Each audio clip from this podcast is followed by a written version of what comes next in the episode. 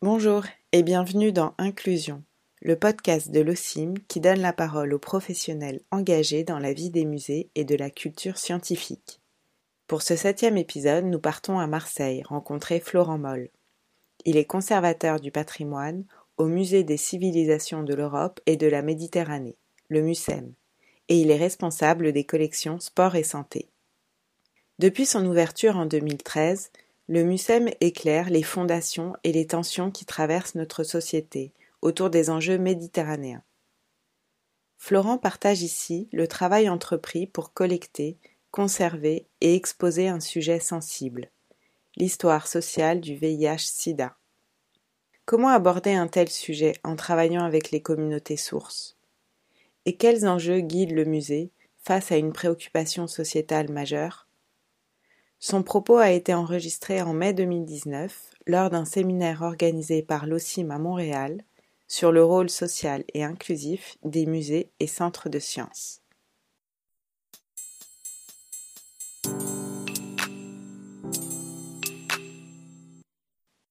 En 1994, euh, on est euh, dix ans après la découverte du sida, deux ans avant l'arrivée des trithérapies, dans une sorte de pic un peu euh, de l'épidémie en Europe et, ici aussi en Amérique du Nord. Et c'est à ce moment-là, en fait, que des professionnels du Musée des Arts et Traditions Populaires, qui est l'ancêtre du MUSEM, se questionnent sur le rôle social que le musée doit avoir dans la prise en compte de cette épidémie, dans la prise en charge, en tout cas, d'un rôle social dans cette épidémie.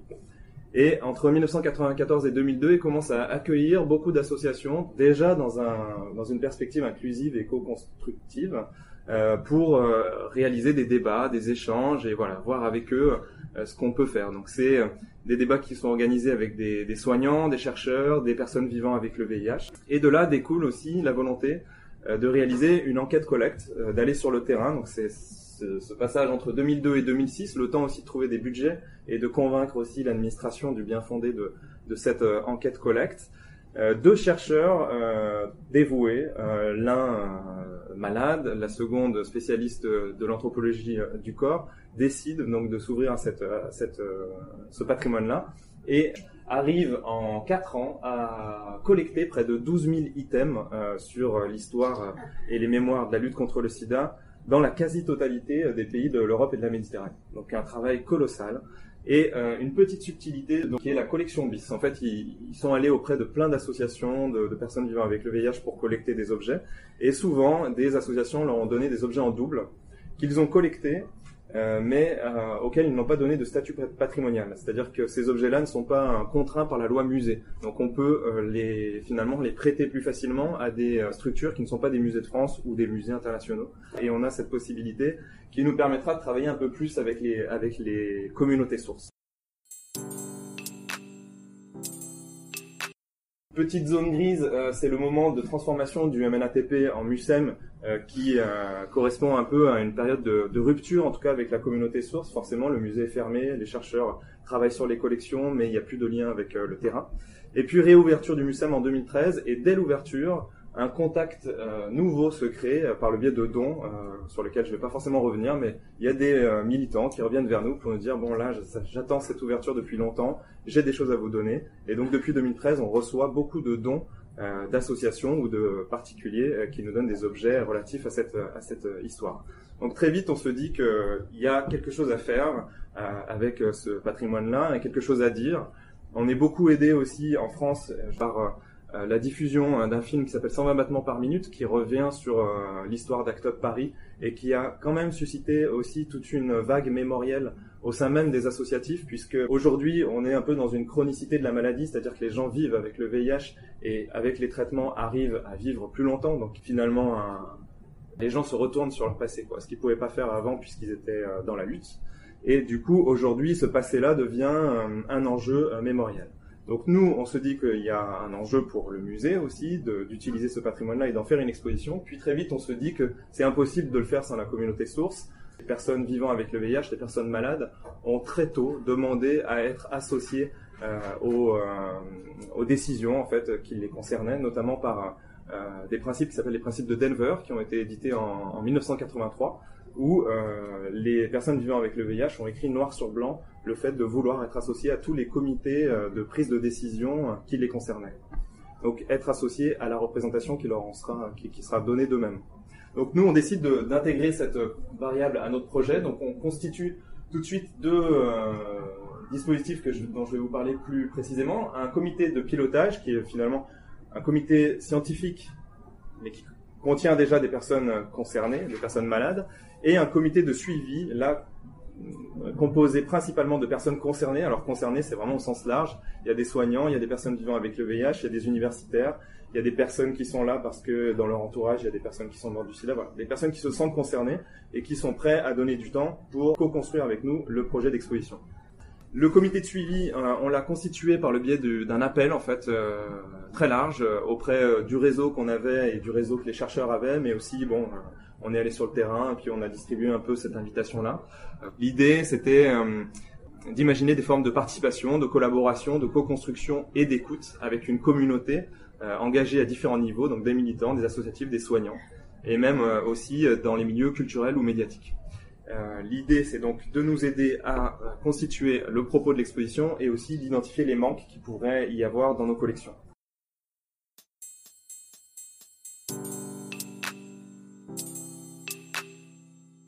Les journées d'études euh, qu'on a constituées euh, sont des journées relatives à différents thèmes, conserver la mémoire, la question sida musée communauté, les traces et la mise en récit, les questions de temporalité, les espaces et la question des représentations sociales et artistiques cette série euh, de journées donc dans lesquelles on, demandait à différentes personnes, là aussi des conservateurs, des commissaires, des universitaires, mais aussi des acteurs du, champ social et associatif ou du milieu hospitalier de parler, euh, de présenter leur euh, itinéraire personnel.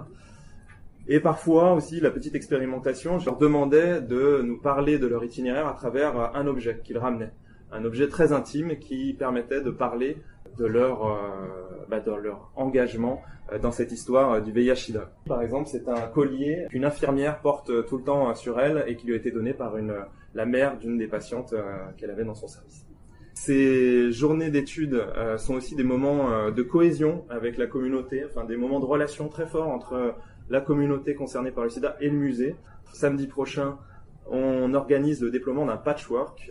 ça vient des États-Unis, de San Francisco notamment, cette, tradition, ce sont des patchworks réalisés par euh, l'entourage des personnes ayant perdu euh, quelqu'un euh, du sida, qui réalisent des morceaux de tissu à son effigie, en sa mémoire, et donc ils sont cousus ensemble. Il en existe des milliers à travers le monde, et ces patchworks sont déployés de manière rituelle.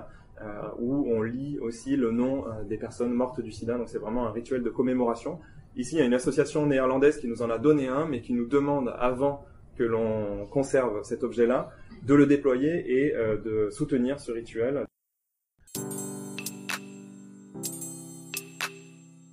Je voulais juste aussi euh, vous lire ces quelques phrases que j'ai lues très récemment dans un livre euh, édité par le MacVal qui s'appelle Le musée au risque de la vulnérabilité, qui a été écrit par une chargée de médiation qui s'appelle Stéphanie Hérault, qui revient sur cette notion d'empowerment. Comment on peut effectivement eh ben, faire en sorte que les, communautés sources euh, puissent avoir les outils pour eux-mêmes peut-être euh, améliorer euh, ces questions de stigmate et de discrimination.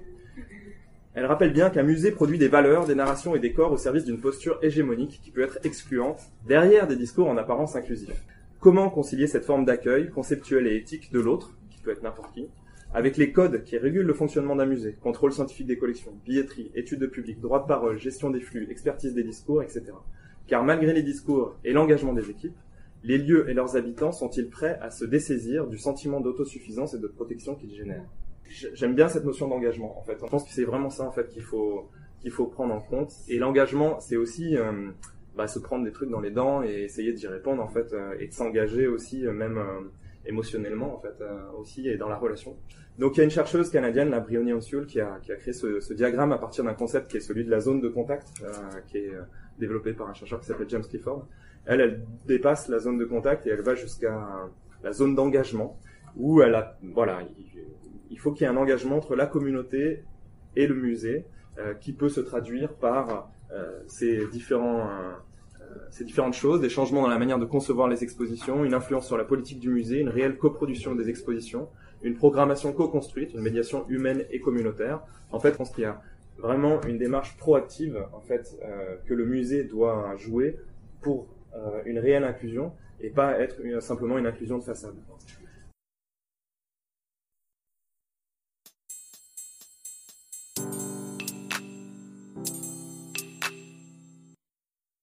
Merci infiniment à Florent Moll d'avoir partagé avec nous ce projet engagé. L'exposition VIH-Sida, l'épidémie n'est pas finie sera inaugurée au MUSEM le 1er décembre 2021. D'ici là, vous pouvez découvrir les ressources de cet épisode et des précédents sur la plateforme en ligne OSIM à l'écoute des savoirs. Rendez-vous à l'adresse suivante podcast au singulier.osim.fr. La prochaine fois, nous poursuivons nos échanges franco-québécois. Nous parlerons notamment de ce que signifie la réciprocité du don au musée de l'Holocauste de Montréal. La saison d'inclusion n'est pas terminée, mais nous travaillons à la suivante. Elle parlera des émotions, celles des musées, des publics et bien entendu celles des professionnels. Ce thème résonne en vous? Contactez-nous pour en discuter via le formulaire en ligne sur la plateforme votre expérience pourrait bien inspirer un futur épisode. À très bientôt.